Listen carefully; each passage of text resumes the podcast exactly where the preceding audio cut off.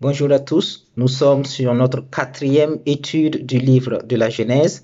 Et ce soir, nous étudions les chapitres 4 et 5 avec pour titre la descendance d'Adam et Ève et les premiers meurtres. Donc, quelques mots de contexte. Euh, Adam et Ève vivent maintenant hors du Jardin d'Éden et leurs futurs enfants vont naître dans un monde et à travers des parents qui sont désormais esclaves du péché. Nous verrons au chapitre 4 que Dieu reste bon et juste malgré la multiplication du péché.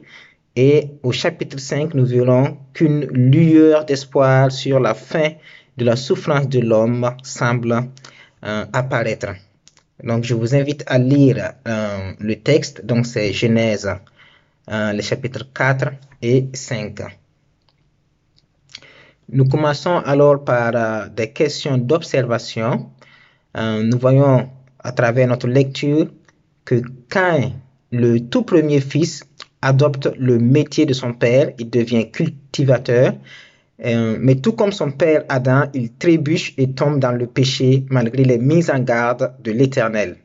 Alors, euh, quel était le problème de Caïn euh, Tentative de réponse. Euh, Caïn était jaloux de son frère Abel car Dieu portait un regard favorable à son offrande et pas à la sienne. Cette jalousie le poussa dans une grande colère et dans un état de découragement. Ainsi, Caïn prit la résolution dans son cœur d'ôter la vie à son frère Abel. On ne sait pas exactement la raison pour laquelle Dieu n'a pas agréé l'offrande de Caïn, mais ce qui est flagrant, c'est l'endurcissement de son cœur. Abel, deuxième fils d'Adam et Ève et petit frère de Caïn, est le tout premier berger. Qu'est-ce qui lui a coûté la vie? Lire le verset 4b du chapitre 4. Donc, comme réponse, c'est le fait que Dieu a porté un regard favorable à son offrande. On peut dire tout simplement que c'est la bonne relation entre Abel et son Dieu qui lui a coûté la vie. Et cela va se poursuivre dans tout l'Ancien Testament avec les meurtres des prophètes jusqu'à celui de Christ dans le Nouveau Testament et de Christ aux apôtres et des apôtres aux chrétiens martyrisés encore aujourd'hui. Soyons donc forts car le monde nous déteste et persévérons jusqu'à la fin dans notre euh, relation avec le Seigneur. Nous passons aux questions de compréhension. Alors, première consigne, lire les versets 3 à 7 du chapitre 4. Comment est-ce que Caïn aurait-il pu vaincre le péché? Donc, euh, comme tentative de réponse, Caïn aurait pu vaincre le péché, premièrement en agissant bien.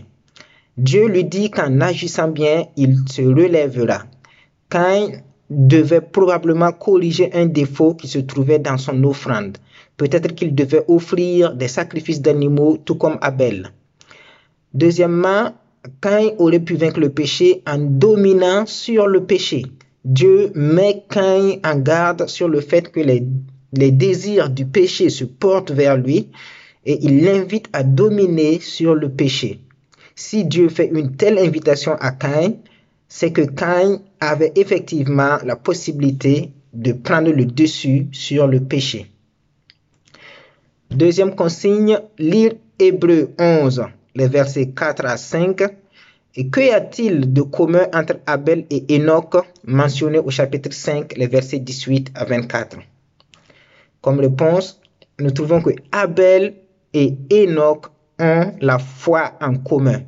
Au verset 6 du chapitre 11, l'auteur de l'épître aux Hébreux explique que la foi, c'est ce qui permet d'être agréable à Dieu. Et on est agréable à Dieu quand on croit qu'il existe et qu'il récompense ceux qui le cherchent. Alors, qu'est-ce qui nous montre au chapitre 4 Que l'humanité connaît une déchéance morale de plus en plus, de plus, en plus dramatique. Comme réponse, euh, nous avons le premier meurtre déjà, euh, c'est Cain qui tue son frère Abel. Nous avons la première polygamie, les mecs qui prennent deux femmes. nous avons le double meurtre de Lémec. Il tue un homme et un enfant. Euh, dans d'autres versions, c'est un, un, adolescent ou un jeune homme. Nous avons la mauvaise interprétation de la parole de Dieu.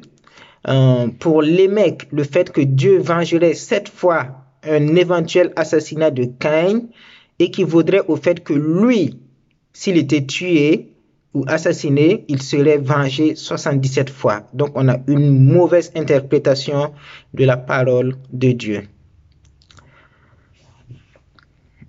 Alors la question suivante, c'est qu'est-ce qui au chapitre 5 semble être une lueur d'espoir pour l'humanité?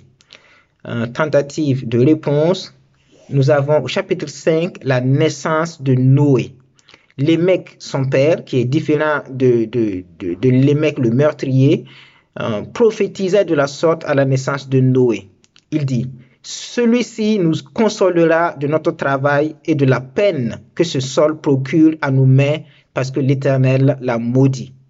Noé était donc censé apporter une consolation à l'humanité suite à la malédiction divine qui avait rendu le travail de l'homme pénible. Hébreu 11, 7 décrit Noé comme héritier de la justice qui s'obtient par la foi. Alors, on va terminer hein, cette étude euh, avec les applications. Hum, premièrement, Dieu met un signe sur Caïn, donc sur Cain, euh, Cain le meurtrier, afin que quiconque le trouve ne le tue pas. Euh, comment est-ce que cela nous encourage à nous relever quand nous tombons dans le péché? Alors cette attitude de Dieu vis-à-vis de Cain nous montre à quel point il est miséricordieux. Nous tombons dans le péché, nous pouvons aller à lui et lui parler de notre misère. Nous pouvons implorer sa grâce, son pardon, euh, implorer son pardon et demander son soutien pour rester dorénavant affermi pour dominer sur le péché comme il avait aussi recommandé à Cain. Alors, deuxième, euh, deuxième point en application, Dieu a invité Cain à dominer sur le péché. Qu'est-ce que cela signifie pour vous et comment le mettrez-vous en pratique dans votre vie? Alors, dominer sur le péché, c'est résister au diable afin qu'il fuit loin de nous, comme le dit euh, Jacques au chapitre 4, verset 7. Cela demande alors une entière soumission à Dieu. Et pour y arriver, euh, nous pouvons passer du temps dans la parole de Dieu. Nous pouvons prier continuellement et même jeûner s'il le faut pendant des moments de faiblesse. Euh, nous pouvons parler de notre faiblesse à un ami, partager cela avec un ami, un ami dans la foi et, passer du temps ensemble avec lui dans la prière.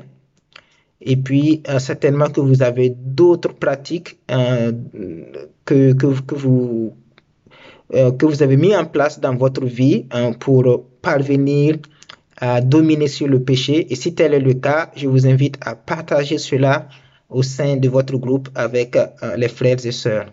Voilà, nous sommes à la fin de cette étude et euh, nous prions que le Seigneur vous bénisse euh, au travers de, de, ces deux chapitres, 4 et 5 du livre de la Genèse.